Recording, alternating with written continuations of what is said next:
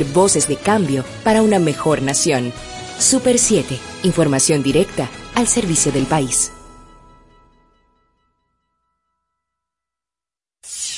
Comienza como cada día la claridad del mediodía. Sean todos bienvenidos a su espacio Hablemos Claro.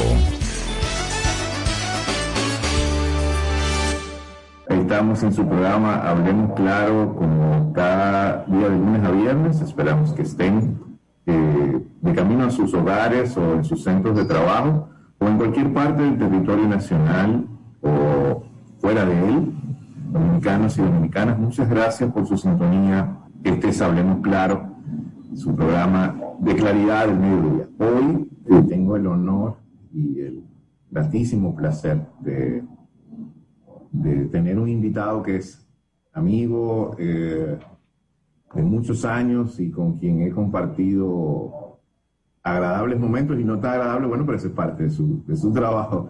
Eh, nos acompaña el doctor Jorge Morillo, eh, psicólogo, con quien nos vamos, vamos a conversar todo este rato sobre salud mental y pandemia.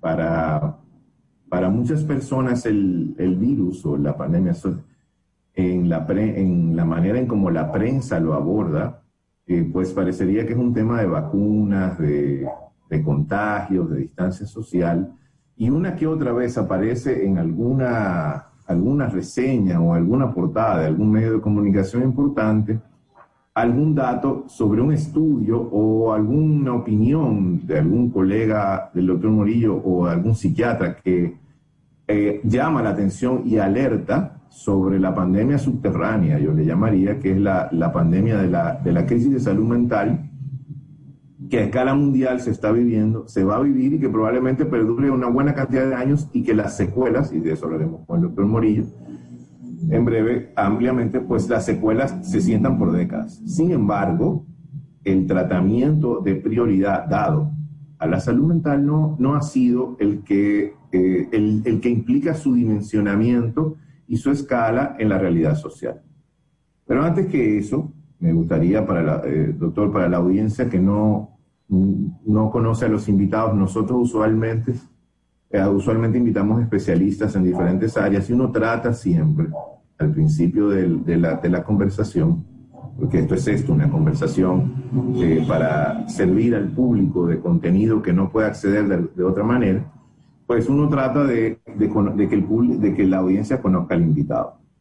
Eh, ¿De dónde viene Jorge Morillo? ¿Cuál, es su trayectoria de vida? cómo llega a este ejercicio vocacional de la psicología, cómo se encuentra con, eh, ese rol que, también ejerce en esta sociedad.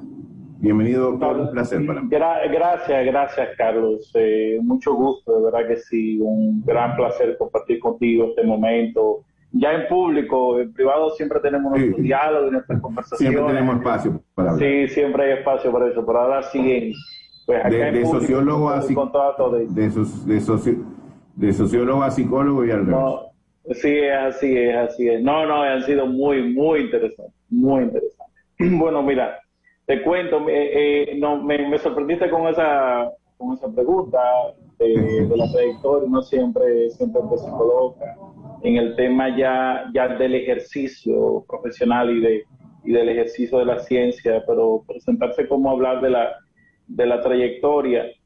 ¿Qué, qué, qué te puedo ¿Cómo decir? Llegó, ¿Cómo llegó usted? ¿Cómo ¿Qué llegó te puedo decir, Carlos? Mira, o sea, eh, eh, tú pasas de, de un, un, joven normal que juega baloncesto, de, un, sector acá de ese populacho, ya que con, con, con ganas de avanzar y de, de, y de crecer y cómo la vida se va, va dando oportunidades que no las va a o sea, eh, me, me, formé en psicología clínica en la autónoma, en la autónoma. Eh, ahí hice también igual una, especialidad en psicología clínica. Tuve, muchos años de formación con, con mi maestro Jaime Rico, un gran, gran psicólogo clínico, psicoanalista, eh, con quien me, me, disfruté y empecé todo, toda mi formación en psicoanálisis y en el test de Rocha pues fue con ¿ya? Eh, cuando él muere, pues entiendo que, acá en República Dominicana no hay lo que estamos buscando en relación a eso, y es donde me voy a Argentina, a, la ciudad de Buenos Aires, a la Universidad de la UBA, eh, a la Asociación Psicoanalítica, a la Asociación de Psicodiagnóstico de test de Rocha, y ahí me sigo formando pues, en psicoanálisis. Luego regreso al país y al poco tiempo aparece una oportunidad de irme, de irme a España a hacer una maestría en terapia de familia en la Universidad de Santiago de Compostela. Ya me fui a hacer un máster. Eh, luego me regreso al país y nada, pues sigue ejerciendo y, se abre igual la oportunidad de hacer un doctorado en neuropsicología clínica. ¿ya? Y pues entonces eh, pues nos lanzamos con la Universidad de Maimónides allá en Argentina. Igual nos lanzamos en esa en esa dirección. En la actualidad eh, estoy a la espera de, que esto de la pandemia baje un poquito para hacer una defensa de la tesis doctoral, que es sobre suicidio, o sea, y quedó, quedó exquisita, quedó exquisita.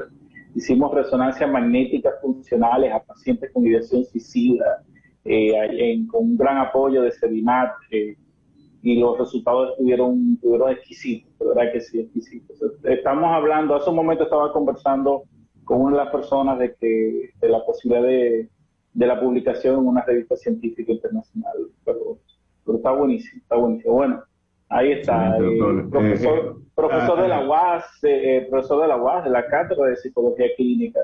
allá. Pero ¿qué, qué, qué, era, qué, qué ha sido a lo largo de su vida ¿qué ha sido lo que más le marcó antes de empezar toda la trayectoria que, que nos cuenta maravillosa? Lo que le marcó para decir yo voy por aquí, pues eh, soy psicólogo. Eh, ¿Usted sabe por qué? Hay muchos jóvenes que nos escuchan y que de repente se chocan entre lo que yo llamo la vocación o la obligación. Eh, y, hay, y, hay, jóvenes y no tan jóvenes. O sea, personas que se ven enfrentadas al dilema de hago, o sea, trabajo por obligación o trabajo por vocación. Sin embargo, usted es un ejemplo, y yo trato siempre de traer estos ejemplos a colación, del ejercicio por vocación, eh, que es mucho más fluido, mucho más transparente y, mucho, y muchas veces mucho más auténtico, y sin, sin duda mucho más ¿Qué lo que, en, resumen, ¿qué, lo trajo a la psicología? Yo, entré a la universidad a estudiar, a estudiar ingeniería civil. Yo hice un, un, semestre de ingeniería civil y no me encontré ahí. Bueno, está muy buena, es una carrera, pareja dinero, vengo, vengo de una familia donde donde pues mi hermano mayor arquitecto, mi padre trabaja, trabaja también en construcción, no bueno, pues esta es la línea. dije, no, no, no, no es por aquí, no es por aquí. De verdad, pienso que fue un momento de, de, reflexión, de duda, ya, o sea, bueno, de psicología, estaba siempre el deseo de, de, ayudar, de, de cooperar, de, de dar algo, de aportar ya, o sea, estuve con los salesianos, que ellos decían que ahí el, todos mis años, desde, desde primero, primero de básica hasta el último año ahí con los salesianos, que estuve muy participando muy de cerca en, el centro juvenil, los, los scouts y toda esa cosa, el movimiento, el grupo nuevo de los scouts, o sea, estuve como muy creció un ambiente eh, eh, muy envuelto como en, todo en todo ese en todo eso de, servicio de acción de ayuda de orientación con los scouts con, el mismo centro centro juvenil. Pienso que ahí ahí creció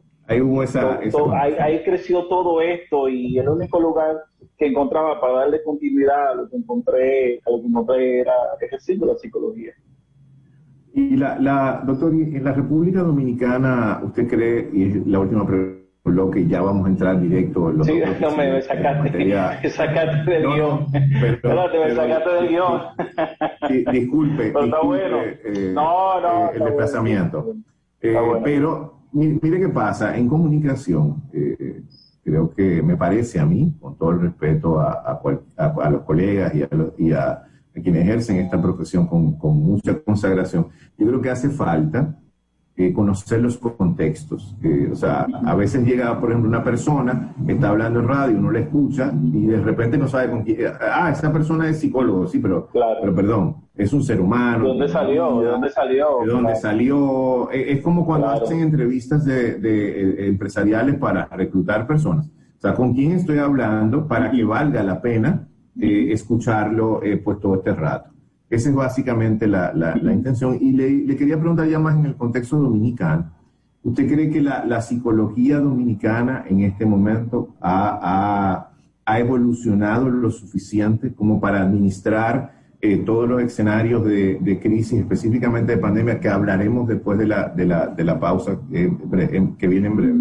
O sea, la, la psicología dominicana que usted conoció cuando empezó y la de ahora tú sabes que primero hay diferencias, ¿me entiendes? Hay diferencias. Eh, eh, cuando, cuando empecé a estudiar psicología, estamos hablando de final, final de los 90, ¿entiendes? O sea, entonces, como tú te ves, como tú calculas y sumas estos 20 años, pues ha habido un desarrollo. Si tú me preguntas a mí qué me parecen las escuelas de psicología, qué me parecen los programas de formación, te digo, mira, están muy bien a la vanguardia y tú tienes, tú tienes profesores eh, eh, eh, que con vocación, con dominio, que ejercen, o sea, cuando me toca compartir con, en, clases de, maestría, de grado, en conferencias, con estudiantes de, de Camaima, UNIBE, la Católica, INTEC, la, la UFU, OIM, PESA, la Autónoma,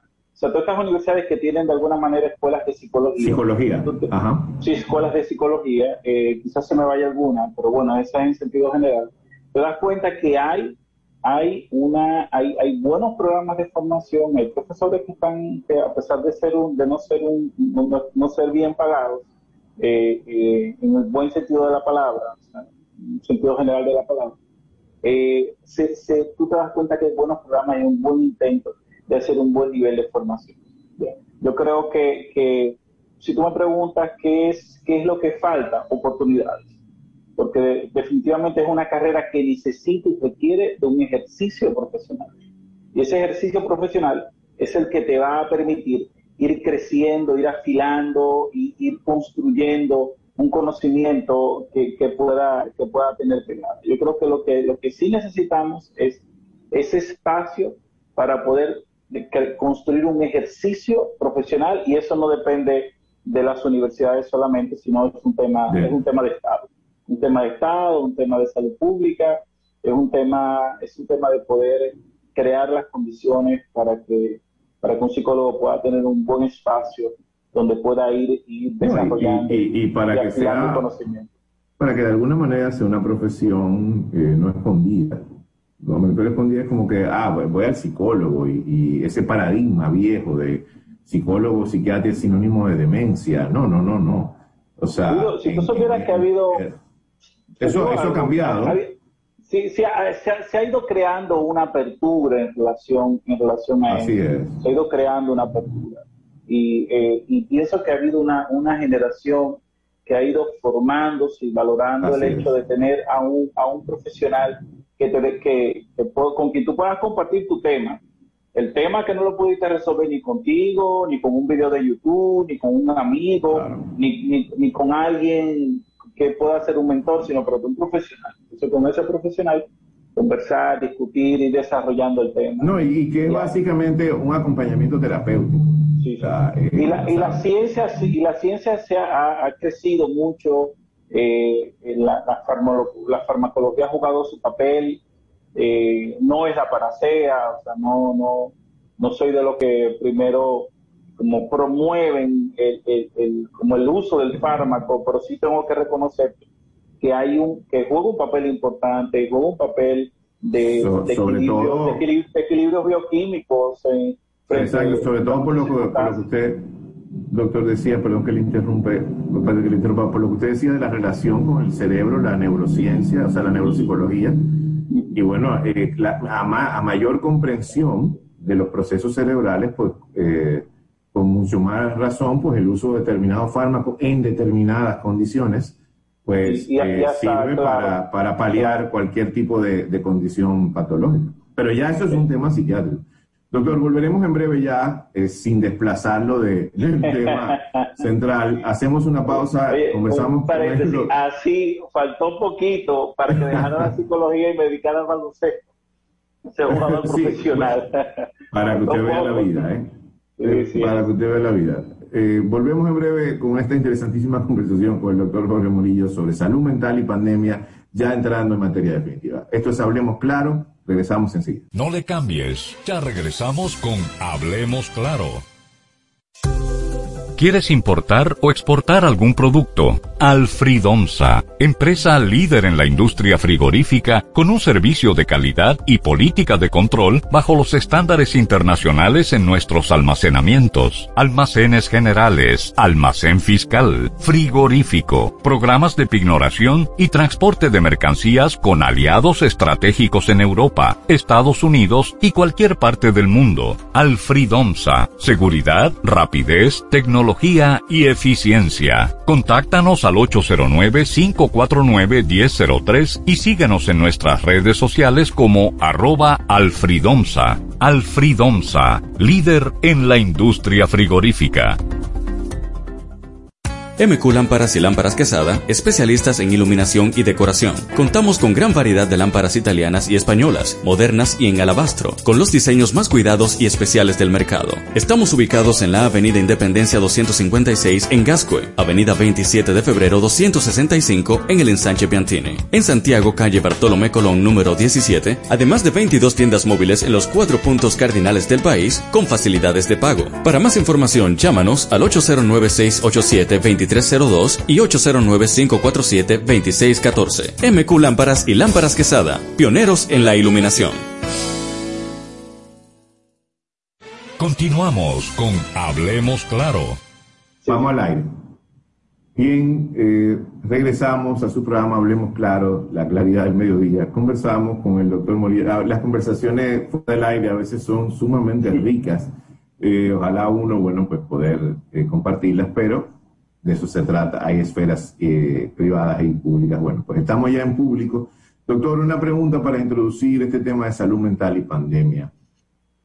¿A qué llamamos? Y mire que, perdone que lo comprometa, no, no perdone, sino este es un compromiso, me llama mucho la atención siempre. ¿A qué llamamos salud mental? Eh, para, para colocarla, para colocarla delante de una pandemia. La semana pasada, y mire por qué le digo esto, Hablaba con otro buen amigo, Gonzalo Basí, es epidemiólogo. Y él hacía una distinción muy interesante entre pandemia y epidemias, porque él decía que cada país tenía su propia epidemia eh, focalizada y, dentro de cada país había particularidades epidémicas. Entonces, en este contexto, para el público que, no, eh, que nos sigue, me parece prudente colocarnos de frente conceptual y científicamente eh, sobre la, la, palabra o el, o, el, concepto, valga la redundancia, salud mental.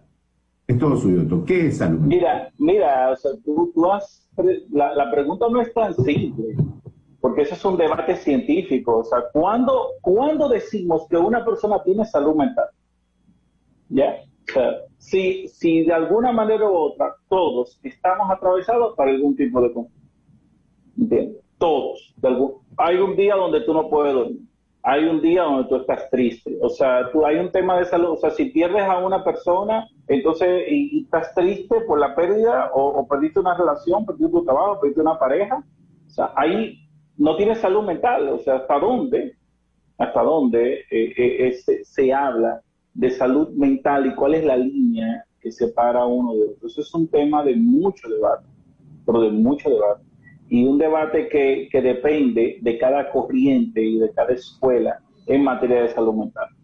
No, no vamos a desarrollar ese tema porque tendríamos que hablar de la salud mental desde la psiquiatría, desde la psicología, desde, desde la sociología, hablar de salud mental desde las diferentes escuelas y corrientes de intervención terapéutica. Es, o sea, sería, un, sería un debate muy interesante es, y se vuelve un debate de discusión eh, en aulas con, con, con psicólogos formados. Y, le, digo esto, le, digo esto precisamente, precisamente porque eh, que en el lenguaje muy, muy llano, claro, este está loco o este no está loco, este está desequilibrado o no desequilibrado. no, no, es, hay todo un rejuego, un debate, hay un uso y costumbre, pero, pero en términos bien, bien llanos, ¿de qué es que hablamos cuando hablamos de salud mental? Oye, tú, tú, ahí, ahí, tú puedes ir donde un psiquiatra, donde tú vas y le cuentas un tema de, un tema de una pérdida y te, y te conmueves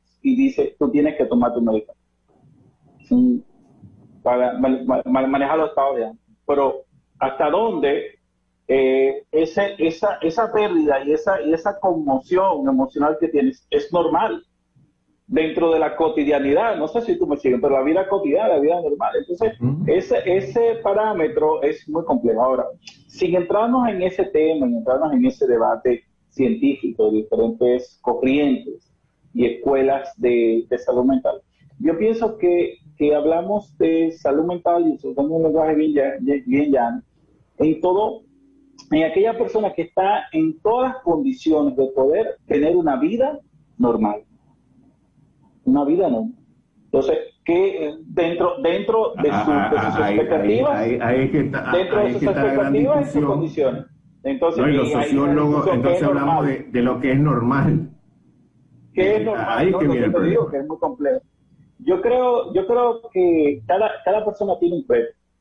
Digamos que una, o sea, si una persona padece de algún tipo de, de enfermedad o algún tipo de condición, alguien que tenga un, un minusválido, o una persona ciega, o, una persona que esté manejando algún tipo de enfermedad de, cáncer, ¿me entiende? O, algo, alguna condición de salud. Entonces esa persona no tiene salud mental. O sea, mira lo complejo que es, que es la pregunta tan sencilla que tú, que, que aparentas. Un sujeto eh, minusválido tiene salud mental. Una persona que sea ciega, que te camine con la en la calle con un bastón, con un bastón, o sea, hay salud mental, ¿no? Hay una, una persona que esté manejando el tema de, cáncer. Entonces, como lo atraviesa todas esas condiciones, ¿cuándo entonces podemos hablar de salud mental? Yo entiendo que... Pero eh, eh, hay gente que diría, doctor, y lo provoca usted con esto, que es cuando una persona es funcional para determinado orden social. O sea, esa persona está en plena, en plena salud mental cuando es funcional para un orden social determinado. Eso, entonces tú estás, tú estás, tú estás haciendo una, estás dando una, una visión eh, eh, desde el punto de vista sociológico de la salud mental. Pero el sujeto no necesariamente tiene que ser la media de la, de la, de la sociedad. Puede ser un sujeto, esta es mi calidad, esta es mi condición, estas son mis, mis limitaciones sociales y mis limitaciones de salud, pero con todo esto yo voy a hacer tal cosa, yo voy a avanzar. Yo creo que el, el, tema, el, el, elemento, el elemento clave aquí es que la persona pueda avanzar. Todo aquel que detenga el, eh, la, el avance simbólico, real, en la dirección que sea del proyecto personal de cada, de cada sujeto, todo aquello que detenga ese avance entonces podemos estar hablando de que en materia, de, en materia psicológica, entonces podemos estar hablando ahí de salud mental. Entonces ahora, ah, eso es sumamente importante. O sea, todos aquellos factores, repito para la audiencia que no es especialista, sí, sí. todos aquellos factores del entorno o del entorno, o sea, de la parte sí, íntima o de la parte externa, Que, que, eh, que, que, desvíen el proyecto de vida de una persona, eh, o sea, y, sus, y sus correspondientes equilibrios, podríamos llamar que es una, una, una, una ruptura con eh, la salud mental. Eh, la salud mental. claro, entonces, de repente eh, el, volvemos al tema, al concepto de, de, que un, de un individuo que tenga, que tenga una discapacidad. Ok, que tiene una discapacidad. Ahora, ¿qué, que esa discapacidad, a pesar de esa discapacidad, ¿qué tú quieres con la vida? No, yo quiero trabajar, quiero ir a una universidad, quiero estudiar, quiero ser profesional, quiero echar adelante, quiero tener una familia, pues avanza. Cualquier limitación psicológica que no compromete un tema neurológico, entonces estamos hablando de salud mental. Tú puedes terminar una relación de pareja o perder un trabajo y sentirte triste. pues me siento triste, dolente, sentiste mal, pero nada, vamos para adelante, vamos a seguir buscando, vamos a seguir desarrollando, vamos a seguir creciendo. Ahora, si te estancas, entonces ahí tenemos un tema de salud mental. Es ese estancamiento, ¿ya? Cuando tú te estancas, o sea, que tú no puedes avanzar, y es, y es algo que ha provocado esta, esta pandemia. O sea, tuvieron una pandemia estanca, pero ¿qué, qué, qué, qué es? Ah, ahí, ahí vamos a entrar. O sea, mire, quiero, y quiero hacerle enlace. ¿Qué, qué te, sí. ¿qué estancado esta pandemia? Un proyecto personal, proyecto de vida, el, el, el, escenario de la seguridad, la sensación de la Ah, seguridad. Ahí va, lo, la, la, famosa pirámide de Maslow, de, lo, de las necesidades, que, que, implica, por ejemplo, seguridad. Me gustaría que miráramos eh, de, desde diferentes dimensiones de la, de la conducta humana, el, el miedo, las ansiedades, la, las, la reflexividad sobre, el, sobre la identidad, eh, la, el, el, ocio y el disfrute como, como escape a la realidad que de repente no lo puedo tener. Pero volviendo al punto para ir progresivamente avanzando sobre eso, a su juicio, ¿cuál es el, el pilar fundamental que agrede la pandemia en términos de salud mental? De acuerdo a los La casos seguridad. que usted ha visto. La seguridad. ¿Qué es lo que la persona siente? Que, la que le seguridad, falta o sea, la, la- la seguridad, o sea, tú necesitas, tú te sientes, tú sales a tu trabajo, tú sales al gimnasio, tú sales a estudiar, eh, tú sales a tomarte un café, a, un cine, de, y sentir, tú te sientes seguro. Es la seguridad, o sea, no, no me siento inseguro, estoy aquí en el metro y yo no sé si avanzando en el metro yo pueda, yo pueda ser contagiado y eh, de una enfermedad que no sabe. Pero, doctor, mire, había, hay un, sociólogo alemán que, que en paz descanse, Ulrich Beck, hablaba de la sociedad del riesgo y del miedo global. Y en varios de sus libros insistía en que nos hemos ido convirtiendo en una sociedad, en cierto sentido, paranoica. Y de hecho, yo, yo he, hecho, he escrito varios artículos donde cito este tema de, de la sociedad que pone, la sociedad dominicana, que, que pone el candado, las alarmas, que anda con miedo en las calles, eh, todo esto va creando eh, o sea, un marco de inseguridad que, que, de- que deviene en eh, patologías y ansiedades que, que, que lesionan la salud mental. Entonces, y era, era una pregunta que le tenía también, a esto que usted dice, con toda su razón, de que, bueno, la pandemia provoca ya inseguridad a gran escala. Ahora bien, todos o una parte importante de la población veníamos cargando ya con nuestras pro- nuestros propios problemas de salud mental. pero, pero ¿Cómo se tenías, combinan esas pero cosas con tenías, pero tenías respuesta. O sea, el tema de la de la de la seguridad en materia de en materia de la de la delincuencia, ¿qué tú haces? Busca un sector, trata de buscar un sector más seguro, trata de, de evitar horarios, trata de evitar una serie de condiciones, solo usas el metro, o sea, tú vas creando tu casa, tú le pones una Claro. alarma, porque porque conoces, Claro. conoces frente a qué te estás enfrentando. O sea, yo sé que, que si ya es muy tarde, No, y- yo, no puedo, y- yo no puedo tomar, un- yo no puedo tomar, yo no puedo irme en un, en un, en un taxi cualquiera. Ahí viene el tema del Uber, o sea, ¿cuál es la, la cuál ha sido, digo, te hablo en, en, en sentido general de la población, ¿tú me entiendes? O sea, cada, si tú tienes tu vehículo, eso te crea un nivel de seguridad. Pero trato de bajar y irme a lo cotidiano. ¿eh?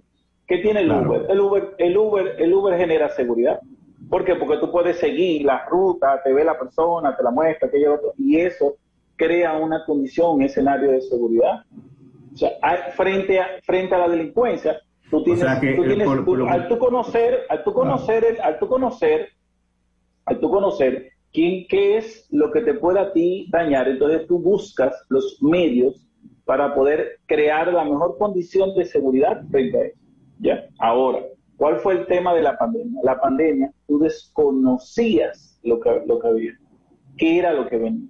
El, por ejemplo, eh, en, broma y en serio, conversando con, con algunos amigos, le digo, mira, la pandemia ha tenido varios momentos. El primer momento, la negación. ¿Cuál es? Nadie pensó que eso iba a venir hasta. Todo el mundo seguía su vida normal, mientras China, Europa, Italia, todo eso se estaba explotando. Ya.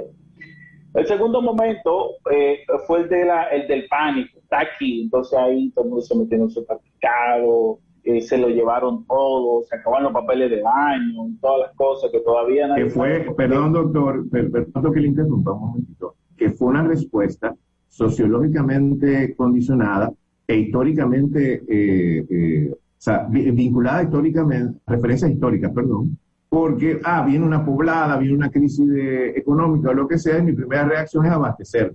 Abastecer. este fenómeno, como no se comprendía muy bien, eh, eh, el dominicano sociológicamente lo que hace es que, bueno, voy a hacer exactamente lo mismo que hago con, otros procesos de crisis. Abastecerme para poder, para poder, para poder tener ahí alimentos.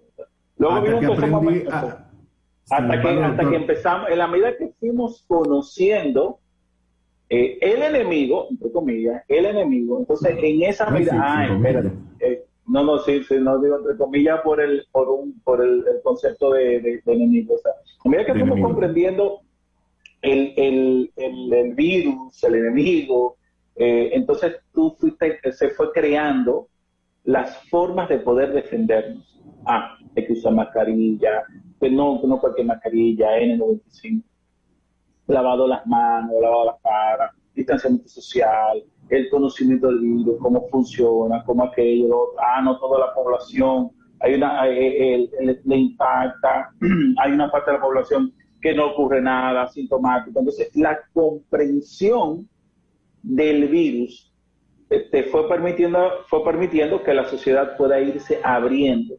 Y medio intentando normalizarse. Doctor, yo le tengo una pregunta y me la va a responder después de la pausa. Está bien se acentuaron las patologías y condicionantes eh, tras la pandemia, se agudizaron, se aplacaron algunas.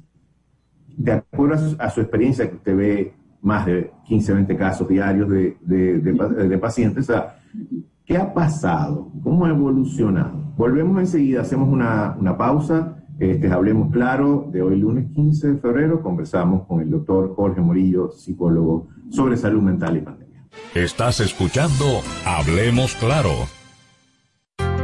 Nuestros mejores amigos merecen una despedida cariñosa y digna.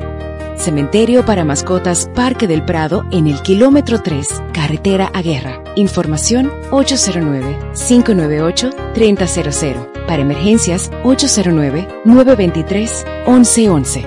O acceda a www.parquedelprado.com.do.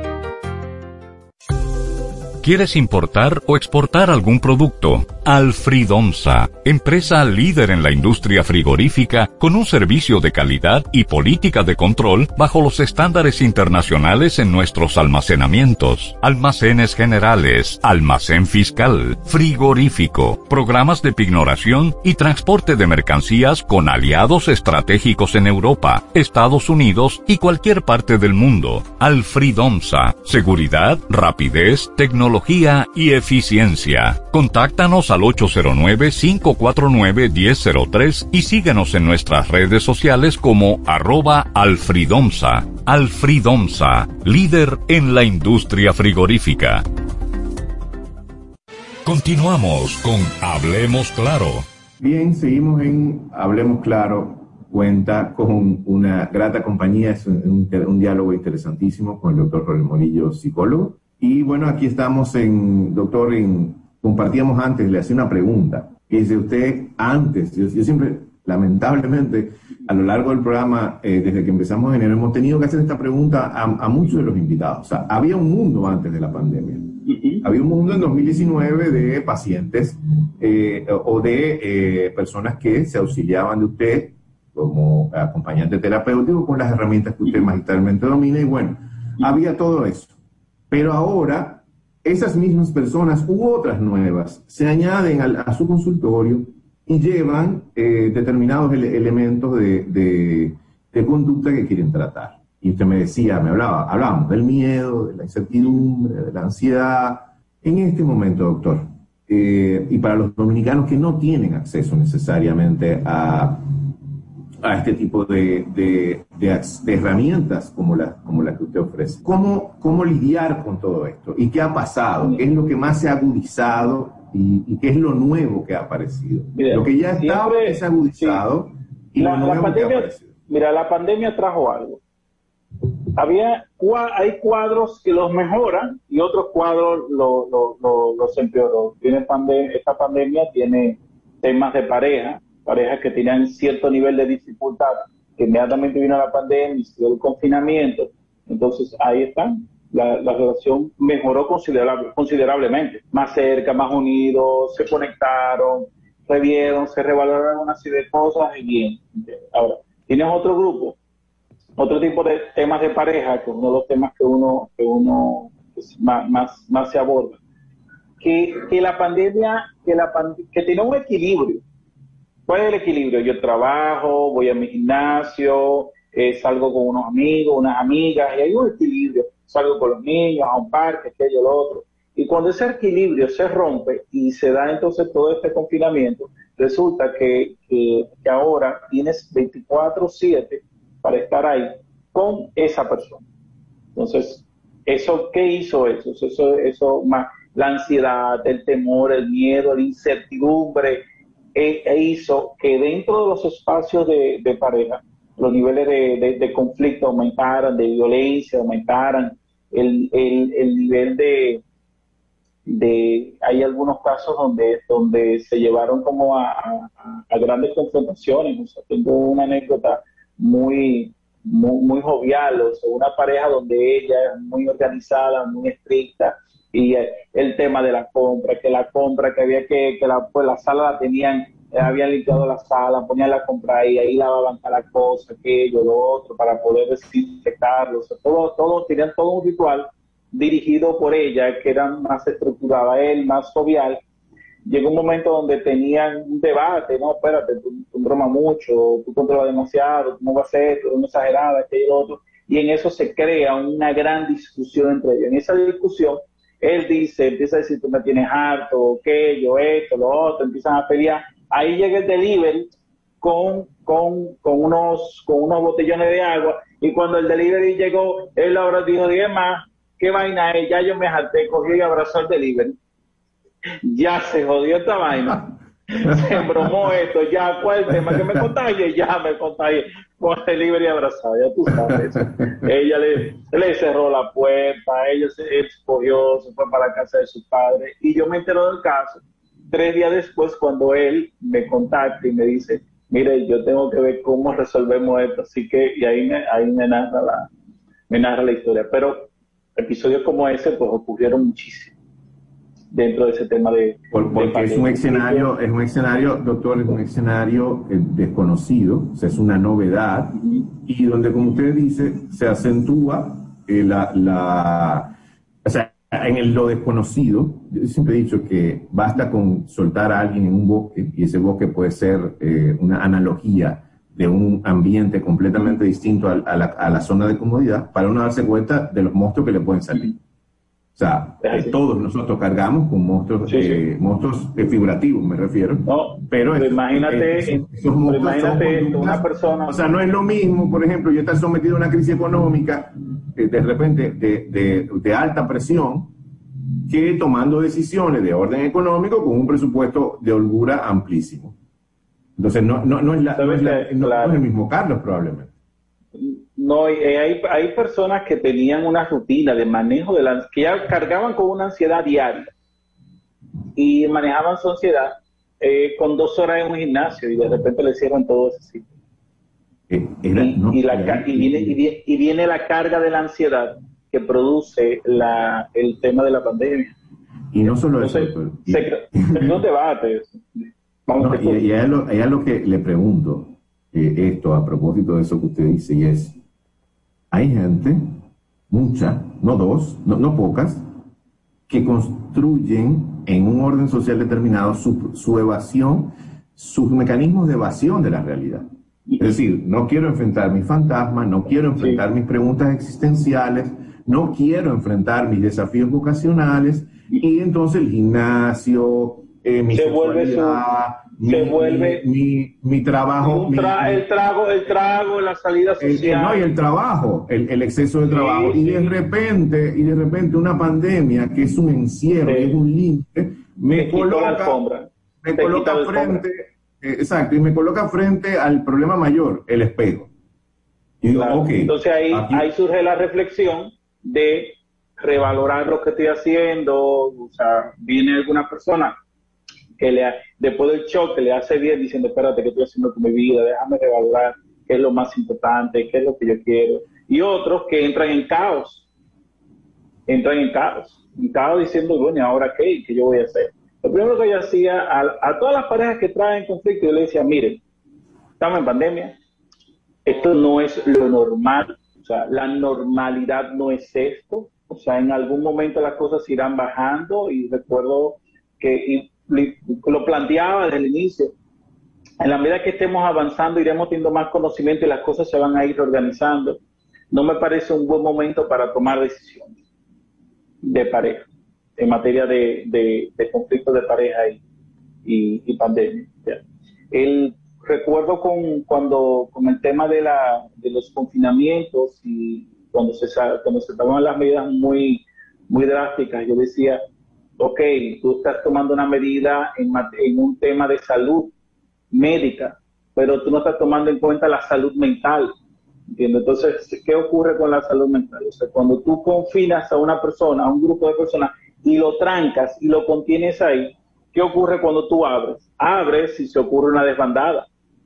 O aparecen personas que rompen con eso y desafían a la autoridad y tú tienes a, a todas estas crisis, estos, estos debates con los policías y todo tipo de cosas. Eh, igual, igual yo iba a preguntar en relación al eje extrovertidos e introvertidos en medio de la pandemia. O sea, por ejemplo, personas extrovertidas eh, que en su cuadro de salud mental aparentemente no tienen nada más que, normalidad, vamos a usar ese término que no me gusta mucho, pero normalidad, y de repente, eh, de acuerdo a su juicio, es una, eh, es una pregunta que le hago, o sea, sufren disparadores eh, de sus emociones. Entonces, como son extrovertidas esas personas, o sea, son mucho más fáciles, más expresivos, de repente se ven como más problemáticos que otros. Pero con los introvertidos eh, puede pasar lo contrario, que de repente eh, el encierro los coloque en una situación de tanta tensión interior, pero como son normalmente personas silenciosas, pues eh, uno no sabe dónde van a detonar. ¿Cómo manejar estas cosas, doctor? En medio de una no, sigo, sigo pensando en el tema, el, ese tema de, de, la, de, la, de tu conocer y el autoconocimiento las personas necesitan su si, si tú eres introvertido y, siempre has tenido tu espacio, tú tienes que buscar dentro de tu casa tu espacio o un espacio. Ahí, ahí venía mi tema, primero un paréntesis, o sea, a me parece que el, los gobiernos eh, con, con, ambos, el anterior y este, si tú me preguntas, bueno, ¿cómo lo han manejado? Pienso que han hecho lo mejor posible con, con sus, eh, eh, con sus cizañitas, ¿me entiendes? Y quizás que Creo que aquí lo que no ayudó mucho fue que cayó en un, en un, periodo electoral. Eso, eso realmente no, no ayudó, pero o sea, pienso que, que, se hizo lo posible con tratar de proteger, de proteger Israel lo más posible. Te digo eso porque, porque ahora surge una, una crítica. ¿Cuál es la crítica? O sea, el, el tomar en cuenta la, la salud mental de, del dominicano. Entonces, cuando tú escuchas diciendo no, que en otros países sí, pero espérate, Tú tienes otros países donde, donde tienen otra cultura, otra idiosincrasia. O sea, hay, hay países que te duran, donde, donde tienen un, un, cambio climático que hace que las personas se te queden un mes o mes y medio en su casa. El invierno. ¿Por qué? Porque hay, invierno y, y, en invierno tú, creas una condición en tu casa para estar ahí. las sociedades nórdicas, las sociedades nórdicas tienen, eh, y bueno, y usted a propósito que es especialista en suicidio, en Suecia eh, las tasas de suicidio son bastante altas y, para mí tiene mucho que ver con el, con el entorno climático. Eh, en, su momento podemos desarrollar el tema, pero, pero, entonces tú tienes, tú tienes que entender que hay una realidad social, psicológica, cultural de nuestro país. Entonces, en eso, a la hora de tomar medidas, pienso que la persona necesita moverse, necesita moverse, o sea, necesita salir, necesita caminar, necesita ir a un parque. Tú tienes aquí una cultura que es, que es muy emotiva. La gente, aquí la gente no se dice que hay, se abraza, se besuquea, se, se toca, se ríe. O sea, el dominicano cuando va a cualquier otro sitio, el más, el más aburrido aquí es simpático en otro lugar porque por lo, por lo social que somos, lo familiar que somos, eh, la, la, la necesidad de estar, de estar siempre, siempre compartiendo. Entonces tú tienes que tomar en cuenta esos elementos para tú poder crear un punto de equilibrio que te permita a ti mantener una distancia social y ese tipo de cosas, pero también que la persona permita poder, poder movilizarse. Disculpe, vamos a hacer una última pausa cortísima y volvemos con un tema eh, que para mí es trascendental y lo estamos viendo ahora mismo usted y yo, que es salud mental, tecnología y pandemia. Sobre todo Zoom. Eh, eh, volvemos en breve, en un, en un momentito. Estamos conversando en, este último tramo con el doctor Jorge Morillo, psicólogo, sobre salud mental y pandemia. Hacemos una última pausa y regresamos con el bloque final. No le cambies, ya regresamos con Hablemos Claro. MQ Lámparas y Lámparas Quesada, especialistas en iluminación y decoración. Contamos con gran variedad de lámparas italianas y españolas, modernas y en alabastro, con los diseños más cuidados y especiales del mercado. Estamos ubicados en la Avenida Independencia 256 en Gascue, Avenida 27 de Febrero 265 en el Ensanche Piantini. En Santiago, calle Bartolomé Colón número 17, además de 22 tiendas móviles en los cuatro puntos cardinales del país con facilidades de pago. Para más información, llámanos al 809 687 2302 y 809-547-2614. MQ Lámparas y Lámparas Quesada, pioneros en la iluminación. ¿Quieres importar o exportar algún producto? Alfridomsa, empresa líder en la industria frigorífica con un servicio de calidad y política de control bajo los estándares internacionales en nuestros almacenamientos, almacenes generales, almacén fiscal, frigorífico, programas de pignoración y transporte de mercancías con aliados estratégicos en Europa, Estados Unidos y cualquier parte del mundo. Alfridomsa, seguridad, rapidez, tecnología y eficiencia. Contáctanos al 809-549-1003 y síguenos en nuestras redes sociales como arroba alfridomsa. Alfridomsa, líder en la industria frigorífica. Continuamos con Hablemos Claro. Y entramos en un tema eh, que aparentemente aparenta ser complementario de la salud mental, pero para mí es un eje articulador de todos los disparadores emocionales que pudiera haber en este contexto. Y es el rol de la tecnología en la salud mental eh, de los dominicanos y dominicanas en medio de esta pandemia. Tengo un arduo debate con gente, doctor, y le, sitúo ahí el contexto y le pregunto. Tengo un arduo debate con amigos, amigas, sobre la pertinencia o la productividad o la efectividad del uso de herramientas. Bueno, ahora mismo no, no probablemente no estuviéramos conversando de yo si no estuviéramos en... Sí, no, por ejemplo, esa es una ventaja. Pero, como todo en la vida, este mecanismo, el abuso de, los, de, los, de las herramientas tecnológicas eh, o no, o de, o de, todo tipo, pues termina creando eh, condicionantes tóxicas. Pregunta, doctor, ¿cómo, qué ha sucedido o qué está sucediendo con este papel nuevo de la, de tecnología y la digitalización en, la salud mental del dominicano? Mira, volvemos al tema de lo, cultural. El dominicano necesita mucho contacto, contacto físico, contacto visual, no, no a través de una, de una, de una pantalla. El latino en sentido general es, es, muy emocional.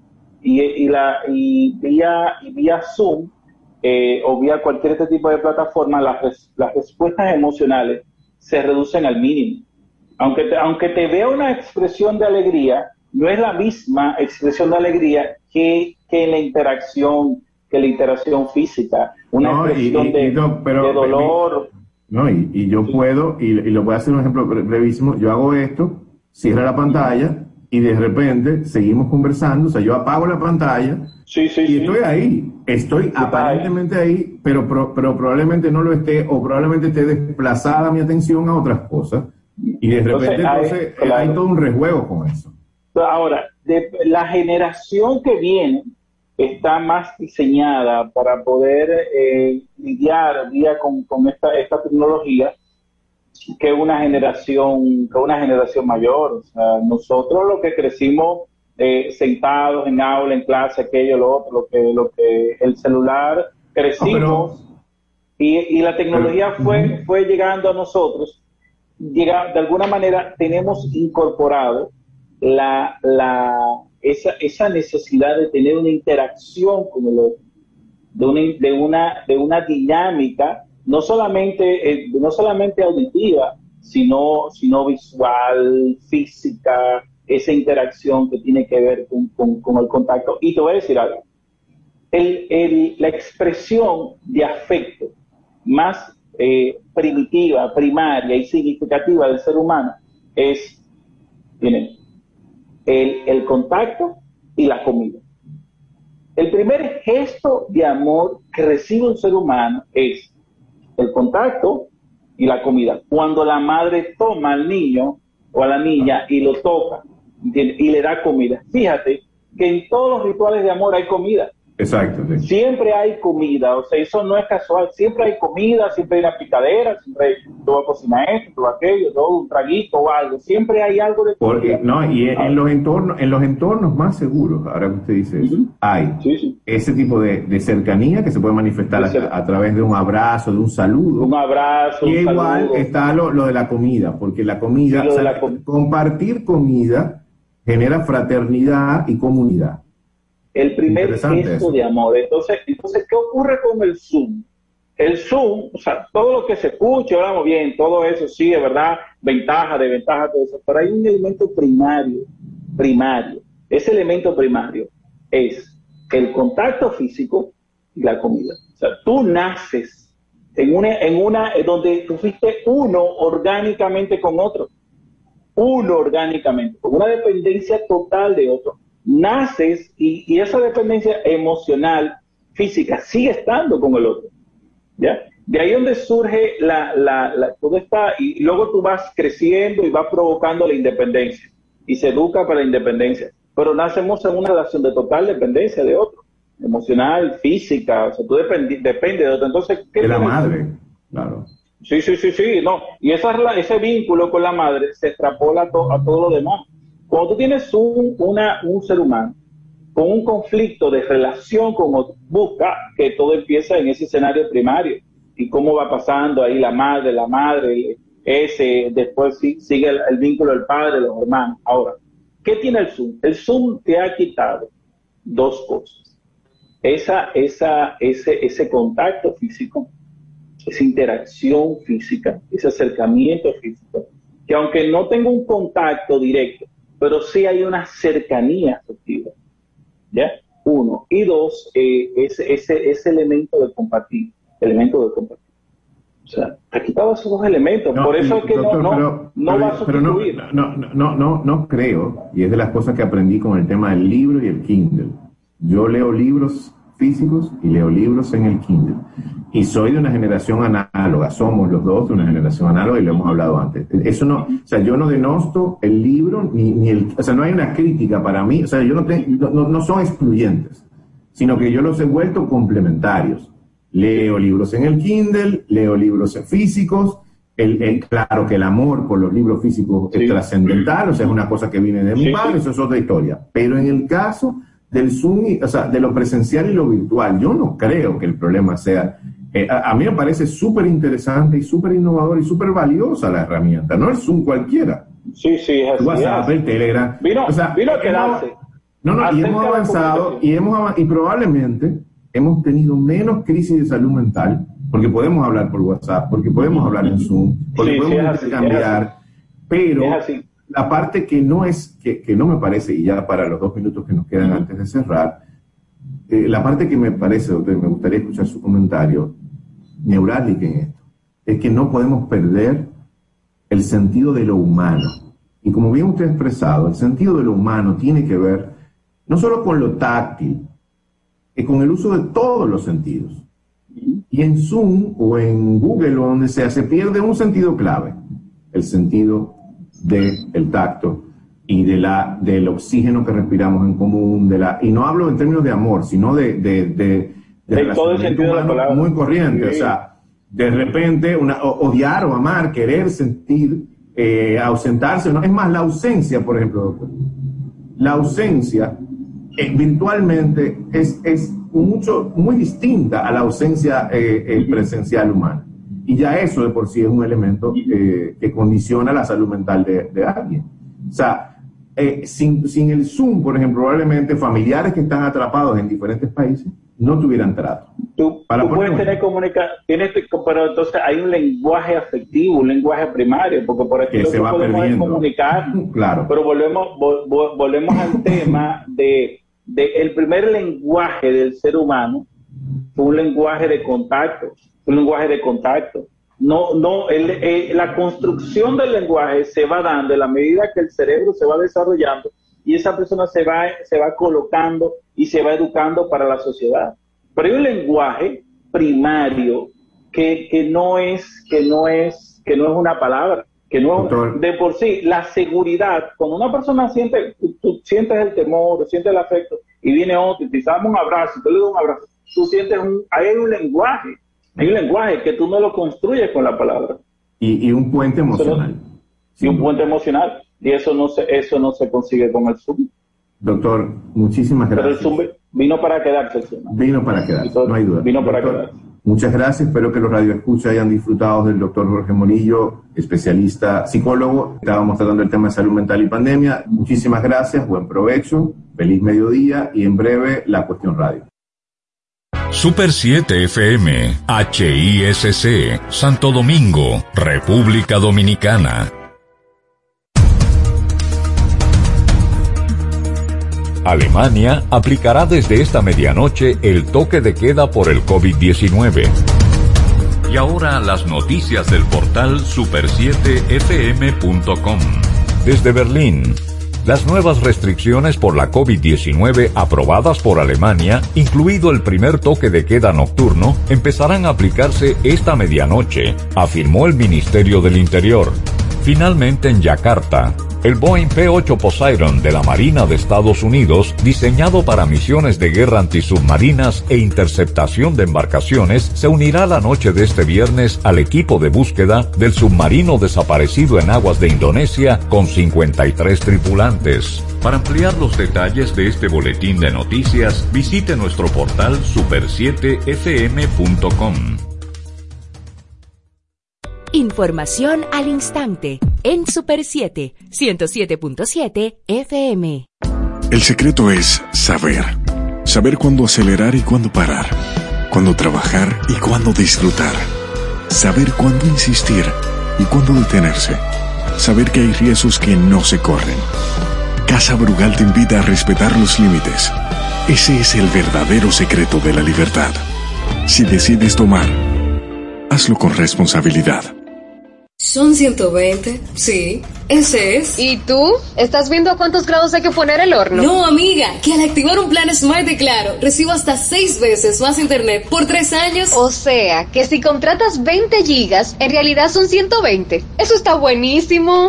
Recibe hasta 6 veces tu internet por 3 años al activar o aumentar tu plan Smart en pospago control. Adquiere el tuyo con el smartphone que tanto quieres y llévatelo en cómodas cuotas por hasta 18 meses. En Claro, estamos para ti.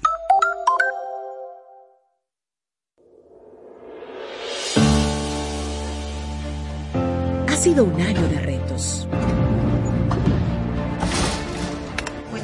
A distancia, pero empezamos. Docentes, familias, equipo. Trabajamos para mantener y elevar la educación dominicana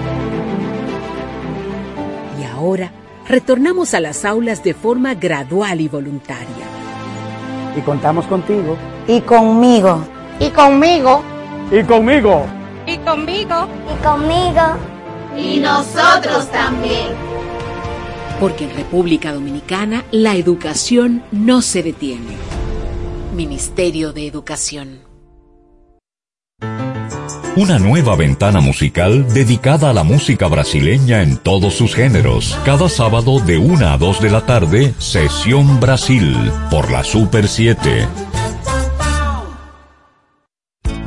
Sigue cuidándote, no bajes la guardia. Actúa con responsabilidad por tu familia, amigos y conocidos. Mantenernos seguros depende del esfuerzo que hagamos hoy.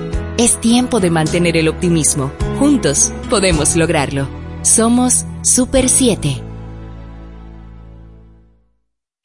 Super 7 llega con más interacción, multiplataforma y complementaria, con contenidos especializados y a la carta. Más radio en vivo, desde el lugar de la noticia, con la ayuda de las nuevas tecnologías. Una radio viva al servicio de la audiencia. Somos Super 7.